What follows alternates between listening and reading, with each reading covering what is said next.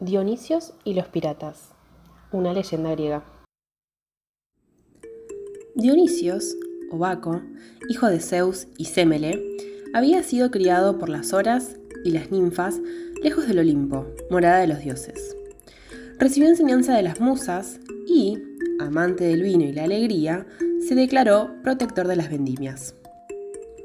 Un día, adoptó la apariencia de un muchacho y se puso a contemplar la belleza del mar en una playa desierta. En aquel momento acertó a pasar por allí una nave de piratas.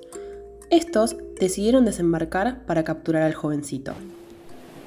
Lo llevaremos a Chipre, dijo el capitán del barco. Y si pertenece a alguna familia rica, conseguiremos un buen rescate. Dionisios no opuso resistencia más bien le agradó el comienzo de aquella aventura. Los marineros lo llevaron a bordo y lo ataron al palo mayor de la nave con todo cuidado. Grande fue la sorpresa de los piratas al ver que el prisionero no solo no ponía resistencia, sino que sonreía continuamente. Pero la sombra de aquella gente llegó al colmo al comprobar que los nudos más retorcidos y apretados eran desatados por Dionisios con suma facilidad. Con ligeros movimientos de los músculos, el joven se liberó rápidamente de todas las ligaduras. Un viejo marinero tomó la palabra y dijo, Amigos, no desafiemos a los dioses. Este jovencito no es un ser común como nosotros. Debe gozar seguramente de la protección de algún dios, y quizás sea él mismo un dios. Liberémoslo y honrémoslo como se merece. Una carcajada general recibió el prudente consejo del viejo. El capitán, burlándose de su antiguo camarada de aventuras, respondió. Lo liberaremos, sí, pero después de recibir un buen rescate por él.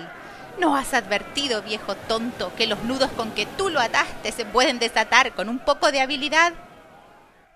Dionisios fue dejado en libertad a bordo, pero no se movió de junto al palo mayor en que se apoyaba.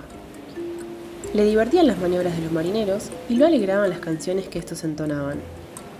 La nave se dirigía a velas desplegadas hacia la isla de Chipre. Al anochecer, los marineros se disponían a descansar cuando vieron con asombro que del palo en que estaba apoyado el prisionero surgía un arroyuelo rojo que tenía un olorcillo encantador era vino. Y el asombro de los piratas subió de punto cuando vieron que de los palos de la nave y el cerdamen se transformaban en troncos de vides y en retorcidos sarmientos. El miedo del capitán ante tal prodigio se transformó en terror cuando vio que el indefenso joven se transformó en un soberbio león. El espanto impulsó a los marineros hacia la popa del barco y uno a uno fueron arrojándose al mar. Al tocar el agua, los piratas se transformaban en delfines que escoltaban la nave. Esta seguía navegando garlladamente, pero Dionisios, el dios alegre, conocido también con el nombre de Baco, había desaparecido. Había volado hacia el monte Olimpo, que es la augusta morada de los dioses.